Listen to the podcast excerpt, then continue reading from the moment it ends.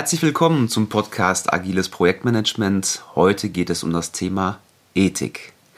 Eigentlich ein Thema, an das man nicht sofort denkt oder was man in Verbindung mit IT und Projektmanagement bringt.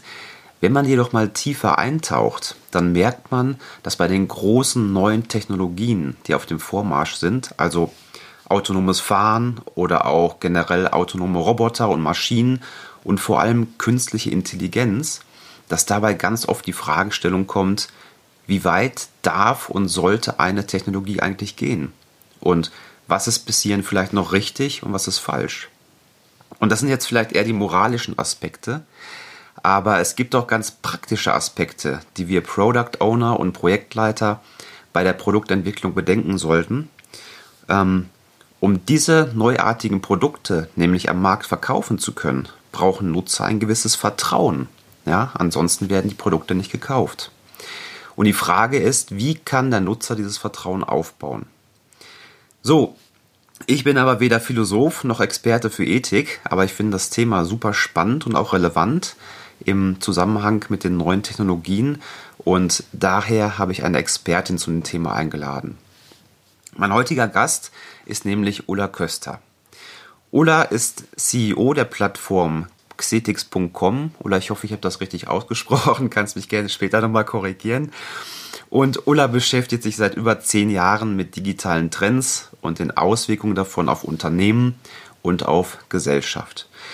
Zudem ist sie noch Lehrbeauftragte für Philosophie und Ethik an der Hochschule Fresenius in Köln und sie ist Mitglied in der SIG 10, einem internationalen Komitee, welches Antworten sucht bei der Einführung von künstlicher Intelligenz. Ulla, erstmal ganz herzlich willkommen.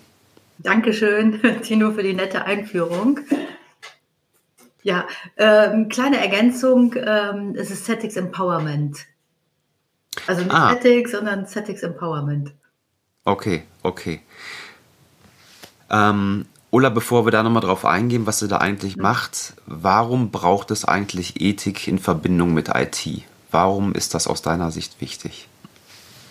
Ja, vielleicht können wir erstmal ganz allgemein äh, anfangen, was Ethik überhaupt ist. Also Ethik ähm, ist ja im Prinzip als Teilgebiet der Philosophie die Lehre vom richtigen Handeln. Also äh, die soll in der Ethik definiert werden.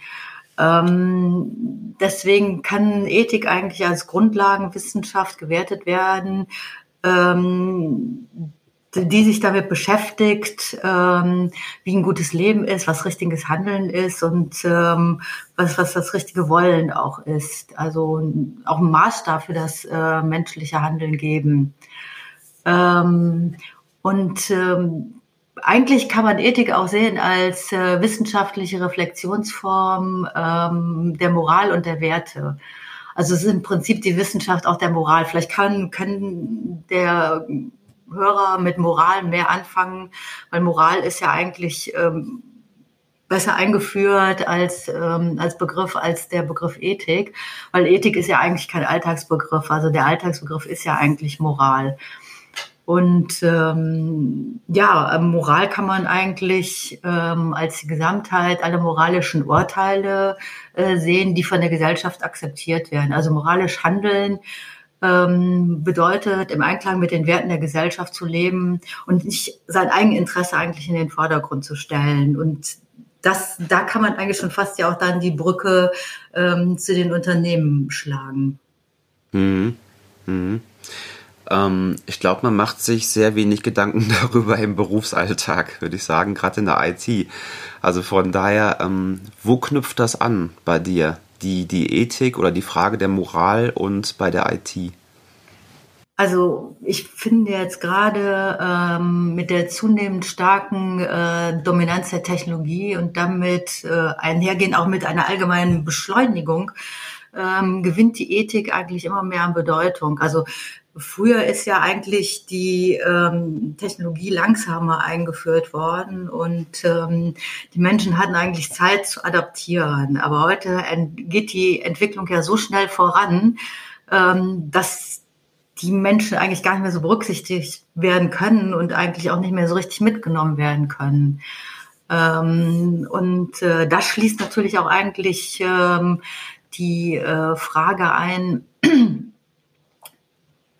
das oder die, die, die, die Bedeutung ein, dass wir uns mit den weitreichenden Folgen der heutigen Entscheidungen im Bereich Technologie äh, beschäftigen müssen. Also das ist ja für Unternehmen eigentlich fast unumgänglich zu fragen, also wenn ich heute eine Technologie einführe, äh, wie wird das dann irgendwann mal auf die Gesellschaft sich auswirken und was auch langfristig daraus resultieren kann. Mhm.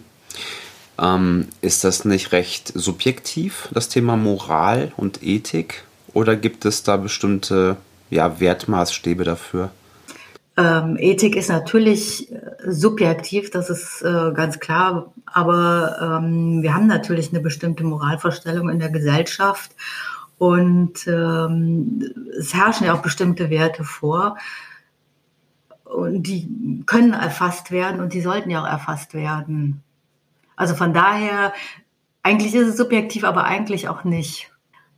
Und äh, das Wichtigste ist eigentlich, ähm, und da kommen wir natürlich auch wieder auf die Werte, das Wichtigste ist natürlich, äh, dass bei dem Einsatz von Technologie sichergestellt werden muss, dass äh, alle Beteiligten in der Interaktion, äh, insbesondere natürlich auch mit KI, ihren moralischen Überzeugungen gut ähm, handeln können und vor allen Dingen halt in ihren Rechten und in ihrer Autonomie und Freiheit äh, nicht beschnitten werden. Also das ist natürlich ein Maßstab, ähm, der halt angelegt werden kann, um Entscheidungen, ethische Entscheidungen zu fällen. Und das ist auch ein wichtiger Maßstab, weil es gibt Untersuchungen, ähm, dass die ähm, Mehrheit der Menschen, also ins, in weltweit sind es 97 Prozent, in Deutschland sind es 93 Prozent, erwarten, dass Unternehmen ethisch handeln und ähm, auch äh, gerade bei dem Einsatz äh, der äh, Technologie darauf achten, dass halt ähm, die Moralvorstellungen der Gesellschaft beachtet werden. Also es ist nicht nur, dass äh, man in, ins Leere einredet, sondern es ist wirklich ein Bedürfnis der Menschen. Und die sind sogar bereit, für Ethik auf Funktionalität in den Anwendungen zu verzichten. Also es ist wirklich ein Wunsch der Menschen, ähm, dass das eigentlich berücksichtigt wird. Ähm, ich würde es interpretieren, dass es teilweise sogar im Widerspruch ist. Teilweise finde ich das auch, dass ähm, Menschen mehr Geld dafür ausgeben würden und auch das schätzen, wenn Unternehmen ethisch handeln. Auf der anderen Seite wird zum Beispiel WhatsApp benutzt und die Fotos werden und Videos äh, geteilt, Kontaktlisten werden freigegeben, obwohl man keinen Einfluss drauf hat oder der andere möchte das nicht. Mhm. Und ähm, ja, da sagt man im Prinzip anstelle für, ich weiß es nicht, zwei, drei Euro auszugeben für eine andere App, mhm. die zumindest damit wirbt, dass die Ende zu Ende verschlüsselt ist und die Daten nicht freigegeben werden, spart man sich diese drei, vier Euro und ähm, nutzt halt dann WhatsApp, ne? Und macht ja, ja. quasi selbst einen vor. Genau, aber auf der anderen Seite gibt es da natürlich auch einige Erklärungen für, also für dieses, das ist ja eigentlich ein Paradox, dass, dass äh, Menschen das machen können, aber es gibt natürlich Erklärungen dafür. Auf der einen Seite herrscht immer noch ein Unwissen, tatsächlich, auch wenn wir uns das nicht vorstellen können. Ähm, aber es gibt wirklich Leute, die sich da keine Gedanken machen. Und äh, dann wird natürlich auch ein Bedarf, Bedürfnis der Menschen angesprochen nach Belohnung. Also jetzt gerade bei Facebook oder Instagram kriegst du ja durch die Likes Belohnungen. Ähm, und das spricht einen gewissen Teil deines, äh, deiner Gefühle an. Und ähm, durch dieses Belohnungssystem bist du halt geneigt, das zu benutzen, obwohl du eigentlich weißt, dass es nicht gut ist. Also mhm das könnte man ja eigentlich schon ein Stück weit als unethisches Verhalten dann werten von den Unternehmen, dass sie halt diese Grundbedürfnisse der Menschen ausnutzen. Ähm, du hast eben angesprochen künstliche Intelligenz. Das finde ich auch super interessant. Was ist denn das ethische oder moralische Problem, was du siehst bei künstlicher Intelligenz?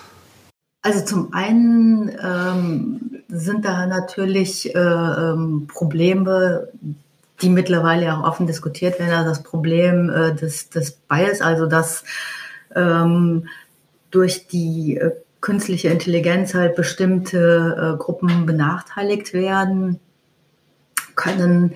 Ähm, und wenn man es mal ganz ehrlich sieht, also werden ja die künstliche Intelligenz durch Menschen geschaffen und äh, also die, die Algorithmen durch, durch Menschen geschaffen oder eingesetzt ähm, und geben ja eigentlich die die ähm, Vorstellung des Menschen wieder. Also es ist ja nicht so, dass das eine abstrakte äh, Intelligenz ist, sondern es ist ja eigentlich ähm, von den ähm, von einem Menschen initiiert.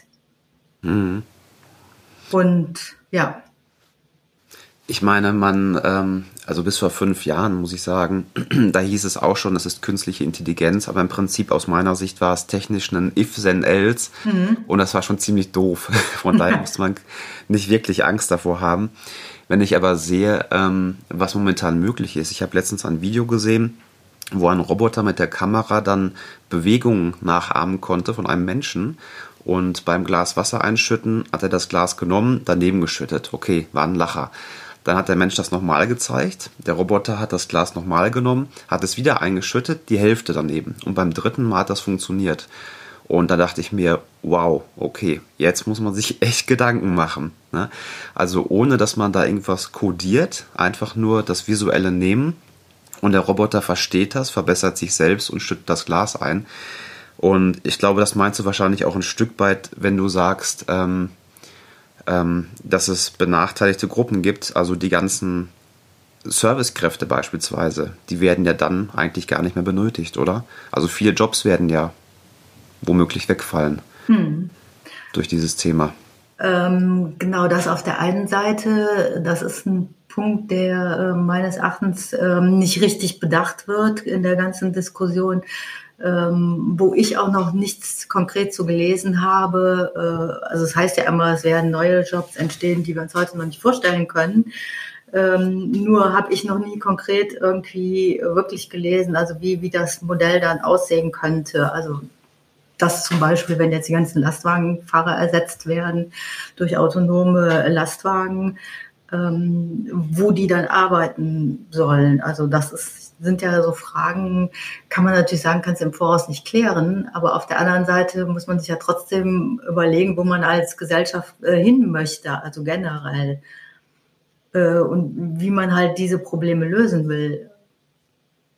Ja, ja, das ist der Punkt, den du am Anfang angesprochen hast, glaube ich auch, ähm, dass die Technik schneller ist, als drüber nachzudenken, was bedeutet das für uns, ne? Wie bauen mhm. wir die Gesellschaft um?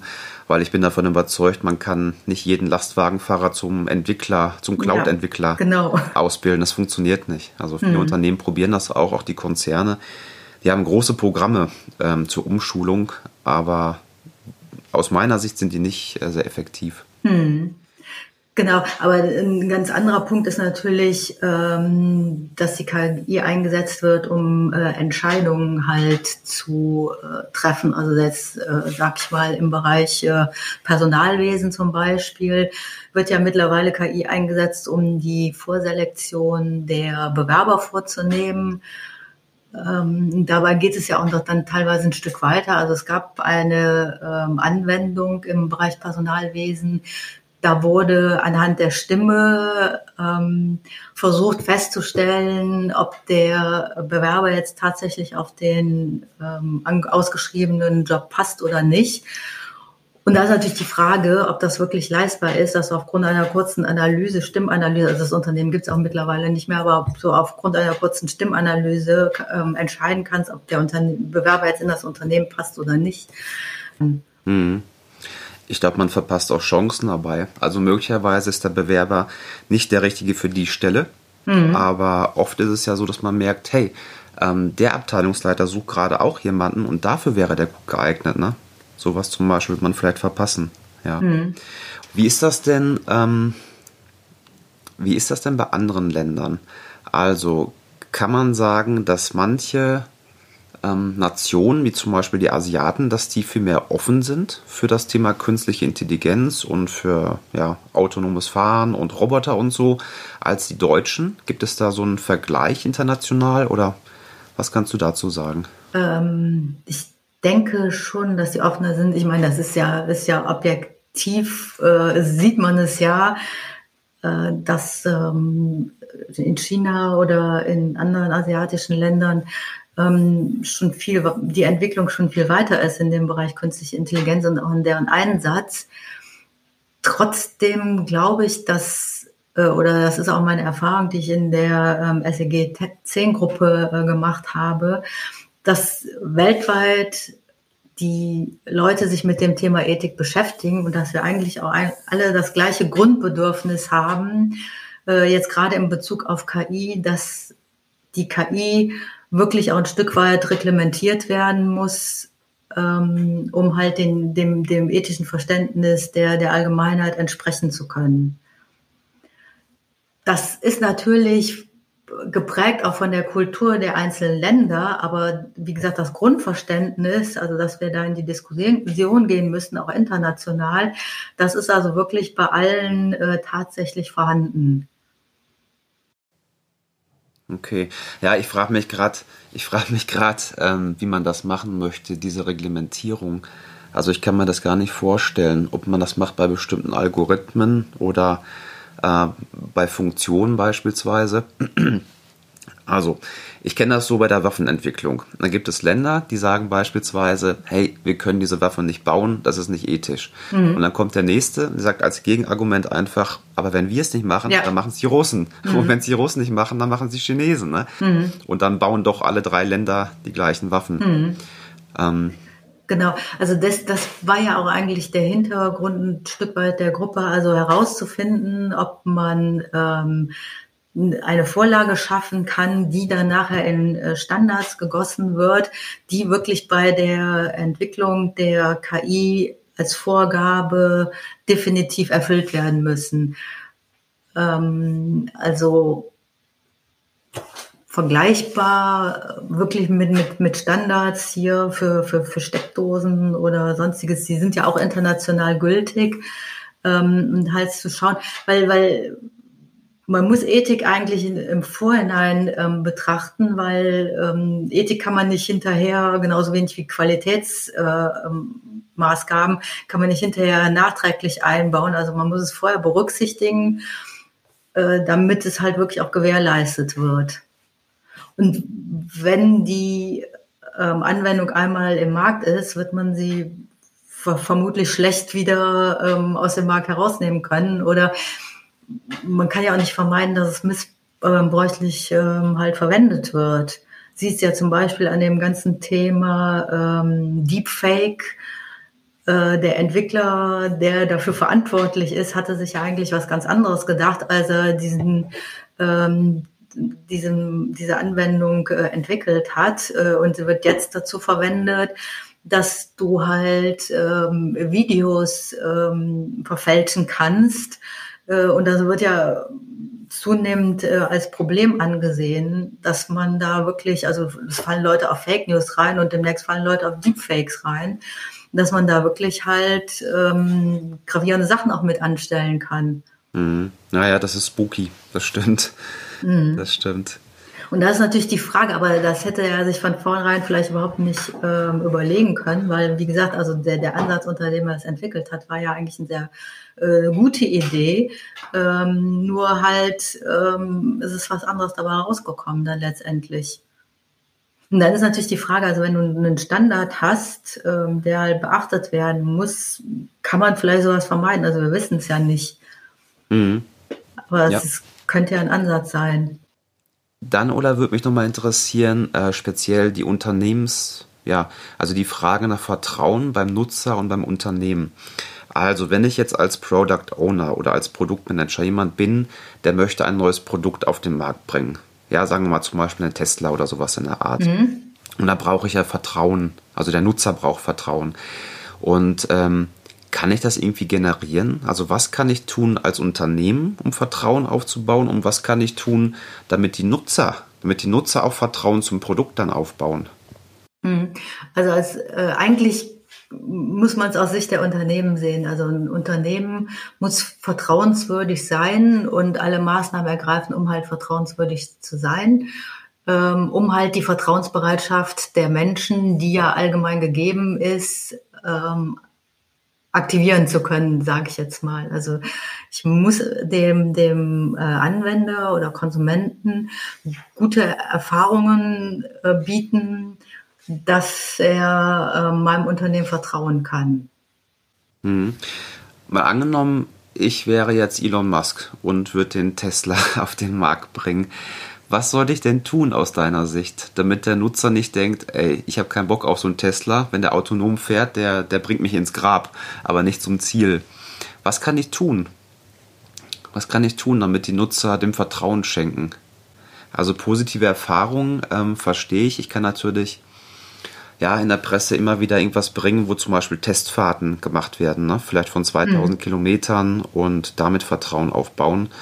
Ähm, Transparenz ist wahrscheinlich auch eine ganz gute Idee, denke ich, oder? Ja, Transparenz, genau, ist auf jeden Fall ein ganz wichtiger Punkt. Also, dass man ähm, nach außen ähm, kommuniziert, äh, dass man vertrauenswürdig ist. Und also mir fallen jetzt eher eigentlich ein paar, ein paar Negativbeispiele ein, wie man wie man es nicht machen kann. Ähm, gutes Beispiel für mich ist zum äh, ist Apple. Ähm, Apple hat ja immer also den Nimbus nach außen aufgebaut, dass sie absolut äh, auf die Privatsphäre der äh, Nutzer Wert legen und dass die für sie unantastbar ist. Und die haben ja diese ähm, großartige ähm, Idee eingeführt, dass man, ähm, wenn man als iPhone-Nutzer eine App runterlädt, dass dann gezeigt wird, auf was die App alles zugreifen möchte. Und dann kann man als Nutzer halt ähm, bestimmen, äh, ob man das möchte oder nicht. Also manche möchten ja auch vielleicht gerne getrackt werden, um dann halt zielgenaue äh, Werbung zu erhalten. Also fand ich alles mal ganz großartig. Äh, ich oute mich jetzt hier auch als Apple-Fan. Und jetzt kommt ähm, Apple halt ähm, mit dem mit dem Erkennungssystem, dass sie sagen, also so durchsuchen mein äh, iPhone also wirklich nicht in der Cloud, sondern meinen, greifen auf mein iPhone zu, um halt äh, nach pornografischen, kinderpornografischen Bildern zu suchen. Und ähm, wir wissen ja, also das ist ein System und genau das, was ich auch am, eben auch erwähnt habe, das ist ein System, was ja im ersten Moment also gut klingt, ähm, weil Kinderpornografie äh, möchte ja jeder gerne bekämpft wissen. Aber auf der anderen Seite brauchen nur bestimmte Merkmale geändert zu werden und es kann nach allem gesucht werden. Und das ist natürlich äh, ein Schritt dahin, dass ähm, vielleicht Staaten auf die Idee kommen, das auszunutzen, also dass in Russland äh, das eingesetzt wird, um bestimmte Bevölkerungsgruppen ähm, auszusondern oder auch in Deutschland.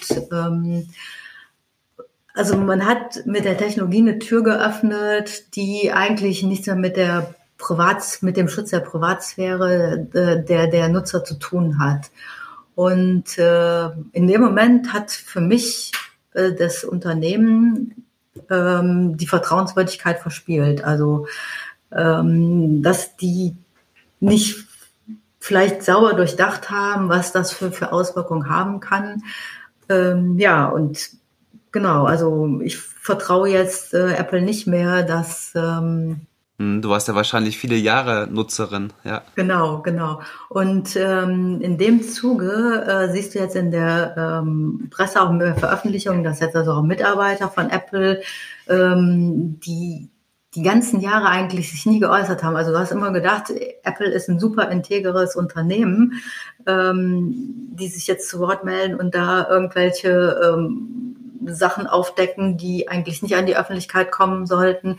Also du siehst, da, da, da siehst du eigentlich, ähm, wie, wie wichtig eigentlich Vertrauenswürdigkeit ist und wie, wie schnell man es eigentlich auch verspielen kann.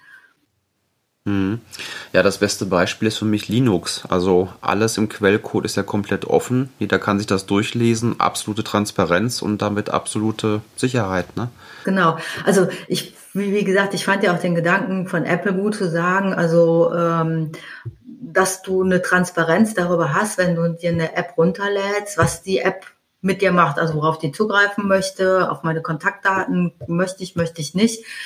Ähm, das ist ja, das ist ja wirklich so ein, so ein guter Punkt, um zu zeigen, ähm, ja, du hast als, als Nutzer die Autonomie darüber zu entscheiden, wie weit ein Unternehmen auch auf deine Daten zugreifen kann, was für mich eigentlich auch ein ganz wichtiger Punkt ist in dem Bereich. Also zusammengefasst ist eigentlich die Vertrauenswürdigkeit tatsächlich, dass du offen mit deinen, mit deinen Anwendern oder Konsumenten umgehst ähm, und ähm, auch kommunizierst, also wenn du die Daten haben möchtest, warum du sie haben möchtest. Ähm, und wenn ich als Kunde sage, ich möchte nicht mehr, dass du meine Daten hast, dass das dann auch wirklich akzeptiert wird. Mhm. Ja, das stimmt. Was macht ihr denn, Ulla, bei, bei Xetix? Ähm, da berätst du auch andere Unternehmen. Was genau macht ihr da? Wo helft ihr Unternehmen? Ähm, Setix Empowerment. Ja. weil, weil Setix ist eigentlich nur die, die ähm, Plattform, die ähm, halt, äh, also eine Blog-Plattform, im Prinzip, genau, wo wir Artikel posten, ähm, aber Setix Empowerment ist mein Unternehmen. Ähm, also wir beraten tatsächlich Unternehmen ähm, im einen, also mit dem äh, Ethik-KI-Tool, äh, wie man äh, mit Daten umgeht. Also viele Unternehmen machen sich gar keine Gedanken, auch gerade jetzt beim, beim ähm, im Hinblick auf die KI, ähm, welche Daten sie eigentlich nutzen, aus welchen Quellen die kommen, da, dürfen sie überhaupt genutzt werden, ähm, sind sie eigentlich überhaupt sinnvoll in der Zusammensetzung, weil das ist, also die Daten sind ja eigentlich die Grundlage für nachher die, die, die Qualität der Anwendung. Also wenn ich keine guten Daten habe, äh, habe ich auch keine gute Anwendung. Also daraus entsteht ja dann halt dieser, dieser Bias, halt, ähm, wenn ich die falschen Daten aus der Vergangenheit nehme, werden die falschen Ergebnisse halt auch in die ähm, Gegenwart und Zukunft äh, übertragen. Also von daher sind Daten halt ein ganz wichtiger äh, Punkt oder wichtige Basis halt für ähm, die KI-Anwendung. Genau, und da beraten wir halt mit dem Tool, genau. Hm?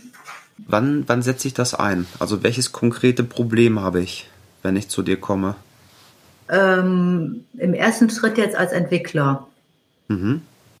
Genau, also wenn ich eine Anwendung entwickle, dass ich gucke, ähm, ob die Daten halt wirklich unter ethischen Aspekten konform eingesetzt werden. Ach, okay, das ist ja genau. interessant. Das heißt, ihr habt quasi einen Fragebogen mhm. und den füllt man aus und dann kommt später eine Bewertung raus. Genau. Mhm. Und äh, auf dieser Basis, also auf Basis dieser Bewertung ähm, folgen dann Workshops, also falls, falls sie nicht so gut ausgefallen ist, um halt dann ähm, zu ähm, diskutieren, wie oder zu erarbeiten, ähm, wie man das anders gestalten muss, damit man halt ethisch konform ähm, die Anwendung entwickelt. Genau. Mhm. Und im nächsten Aber das wäre doch. Mhm. Ja.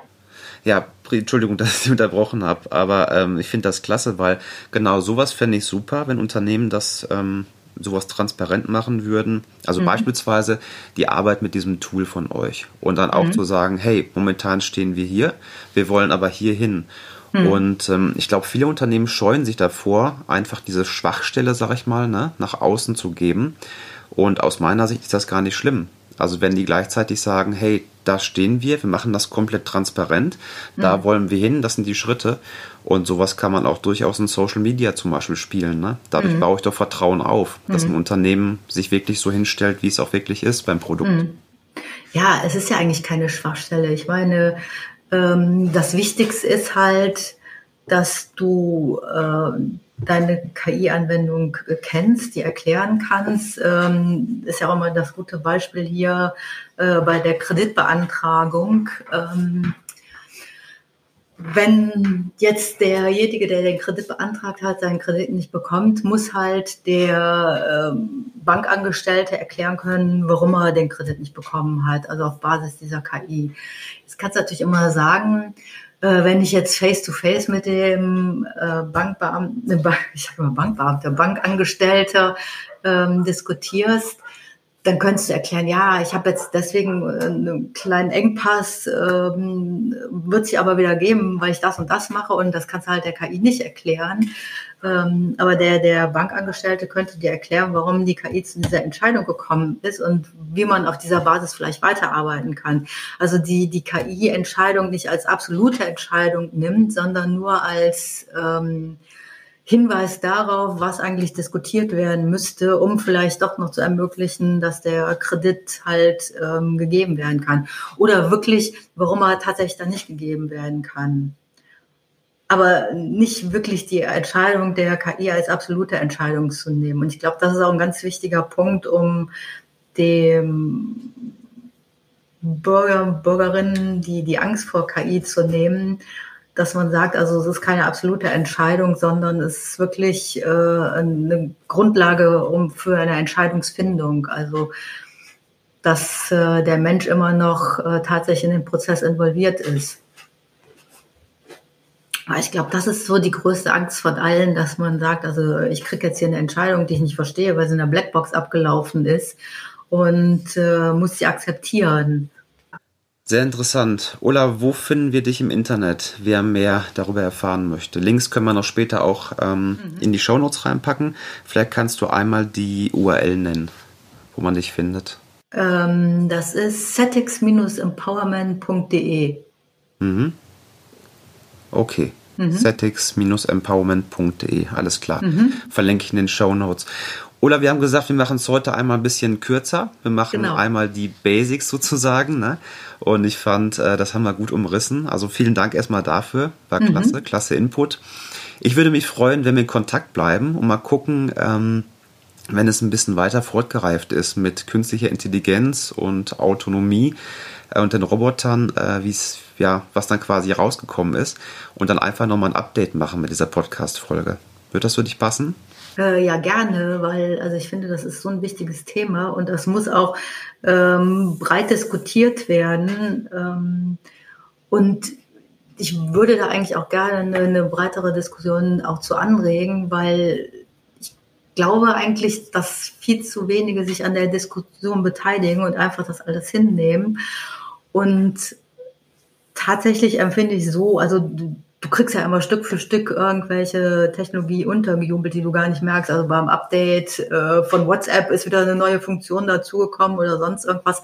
Und du merkst das gar nicht. Also du nimmst das einfach hin, weil du nutzt diese äh, Anwendung und äh, dann ist halt was Neues dazu, machst ja gar keine Gedanken drüber, weil du vertraust ja der Anwendung, weil du sie ja schon so lange genutzt hast und sie ist ja eigentlich auch ähm, positiv für dich. Ähm, und von daher, ja, finde ich, muss man sich viel mehr damit auseinandersetzen, was wir eigentlich wollen und wo wir eigentlich hinwollen als Gesellschaft auch.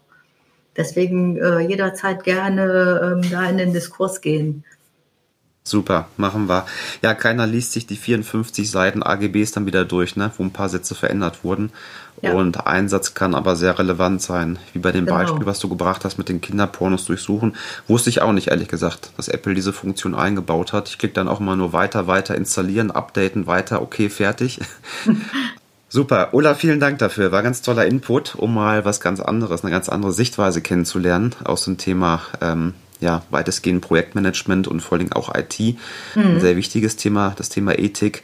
Ähm, in der nächsten Folge können wir auch nochmal darauf eingehen, speziell in dem Unternehmen, also im Projektmanagement. Genau. Da finden wir da mhm. Ethik wieder. Das fängt ja bei den Projektzielen beispielsweise an. Also bauen mhm, irgendwie eine genau. Atombombe. Ist das genau. gut oder ist das schlecht? Ähm, was passiert, wenn ich einen Mitarbeiter habe, der performt nicht? Ne? Mhm. Lass ich den stramm stehen oder nicht? Ähm, geht weiter über Gesundheit vielleicht auch, dass ich einem sage, bitte mach jetzt, oder ja, wie auch immer, dass er Überstunden machen muss oder nicht. Ne? Überall ist ja die Fragestellung, ist das jetzt richtig oder ist das falsch? Ne? Mhm. Und wie passt das vielleicht auch noch zum, zum Unternehmen, zur Unternehmensethik? Mhm, genau, ja. genau. Mhm. Und dann nochmal ganz interessant auch, was ist auf dem Papier beim Unternehmen formuliert, in den Leitlinien mhm. und was wird wirklich gelebt von den Führungskräften. Ne? Das ist ja, ja. auch nochmal, kann nochmal eine große Diskrepanz sein. Genau. Genau, die man aber eigentlich aufheben muss, um vertrauenswürdig zu sein, auch seinen eigenen Mitarbeitern gegenüber. Das ist ja Richtig. der Punkt. Ne? Genau. Deswegen, genau. also ja, ich glaube, das Super, ich merke schon, wir haben noch ganz viel ja. zu erzählen. das reicht nur für mehrere Folgen. Prima, also vielen Dank, Ulla. Ähm, ich freue mich auf die nächste Folge. Ja, ja ich mich und bis auch. zum nächsten Mal. Mach's gut. Danke, du auch. Bis dann.